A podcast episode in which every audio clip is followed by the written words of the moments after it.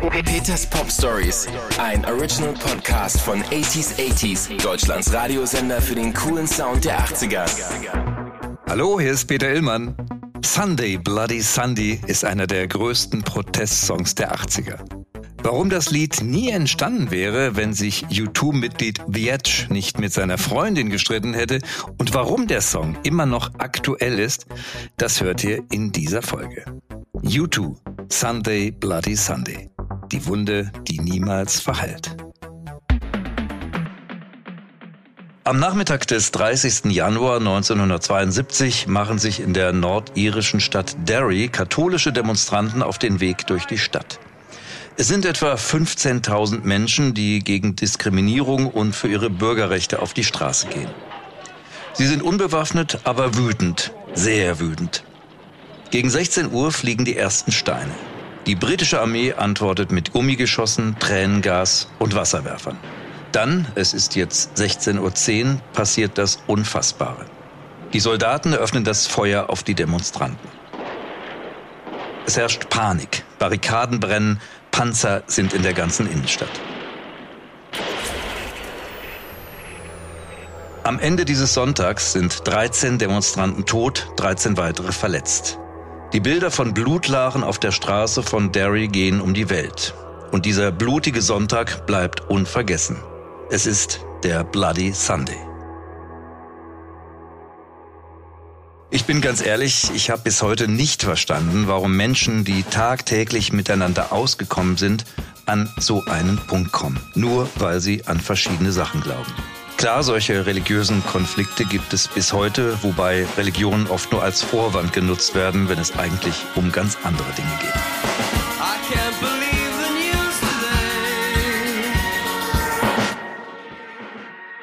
I can't believe the news today. Ich kann diese Nachrichten einfach nicht glauben. Ob das der damals elfjährige Paul an jenem Sonntagabend bereits dachte, weiß ich natürlich nicht. Paul lebt in Dublin, knapp drei Autostunden von Derry entfernt. Und ich vermute, dass an diesem Abend wie im ganzen Land auch zu Hause bei Paul der Fernseher lief. Pauls Vater war katholisch, seine Mutter anglikanisch. Der Nordirland-Konflikt war Teil seiner Familie. Sein Vater fuhr einmal mit ihm an die nordirische Grenze und erklärte seinem Sohn, das ist eigentlich unser Land. Aber die Engländer sagen nein. Ich frage dich, ist das einen Krieg wert? Den Bloody Sunday kennt in Irland bis heute jeder. Die Alten, die dabei waren, deren Kinder, auch die Enkel. Und auch bei Paul Davis Hewson hat er einen dauerhaften Eindruck hinterlassen. Wobei ihn keiner seiner Kumpels mehr Paul nennt. Das Kind ist nämlich musikverrückt und bekommt von seinen Freunden regelmäßig verrückte Spitznamen verpasst. Einer davon ist Bono Vox of Connell Street. Ein bisschen kompliziert. Genau deswegen nennen sie ihn bald einfach nur noch Bono Vox. Und dieser Bono wird noch zu Schulzeiten einen Jungen namens David kennenlernen. Der hatte am schwarzen Brett Mitstreiter für eine Band gesucht. David Evans wächst auch in Dublin auf. Nachdem er von seiner Mutter seine erste Gitarre geschenkt bekommen hat, übt er pausenlos. Auch David ist damit ein Kind des Nordirland-Konflikts. Ein bisschen Engländer, aber eigentlich Ire. Die Jungs nennen sich U2 und werden in den nächsten Jahren immer erfolgreicher.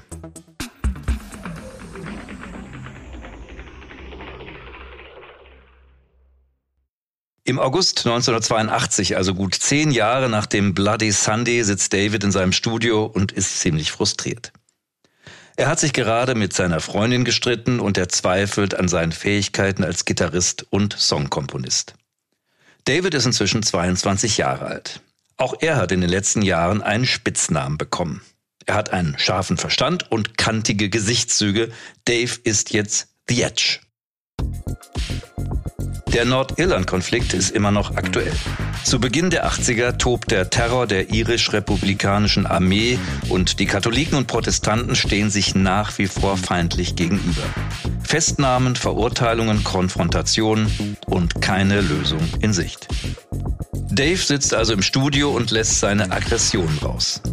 Zuerst kommt ihm eine Idee für ein Gitarrenriff.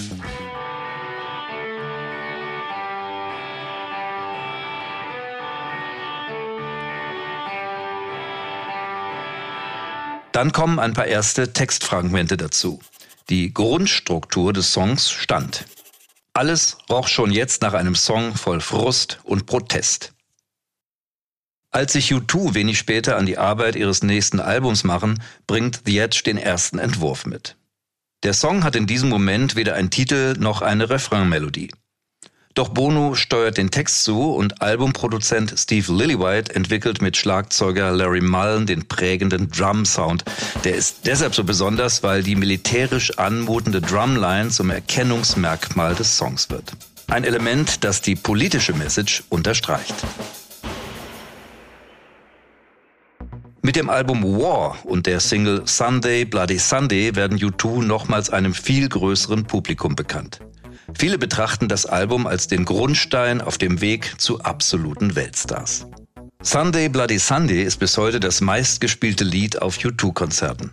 Der Song gilt bis heute als eines der besten Antikriegslieder aller Zeiten, steht auf der Liste des Rolling Stone als einer der 500 Greatest Song of All the Time und in der Rock'n'Roll Hall of Fame zählt er zu einem der Songs, die den Rock verändert haben. Ein großartiger Erfolg für Bono an seine Jungs und trotzdem auch sehr, sehr traurig. Denn auch 50 Jahre nach dem furchtbaren Bloody Sunday in Derry gibt es in Nordirland immer noch Spannungen.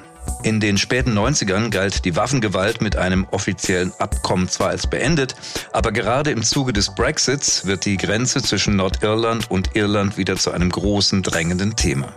Kein Wunder also, dass Bono und The Edge den 50. Jahrestag des Bloody Sunday im Januar 22 zum Anlass nehmen, um eine aktualisierte Akustikversion des Songs ins Netz zu stellen. Das zeigt also, Sunday Bloody Sunday ist Jahrzehnte nach seiner Entstehung immer noch ein brandaktuelles Lied. Leider.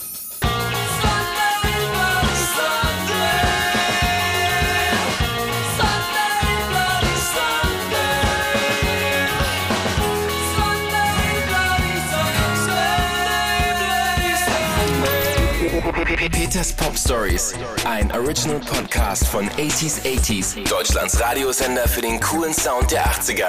Mehr Pop Stories und die passenden 80s Songs von Depeche Mode, David Bowie, Madonna, The Human League und vielen mehr hört ihr im Programm von 80s 80s. Jetzt entdecken in der App und im Web 80s80s.de.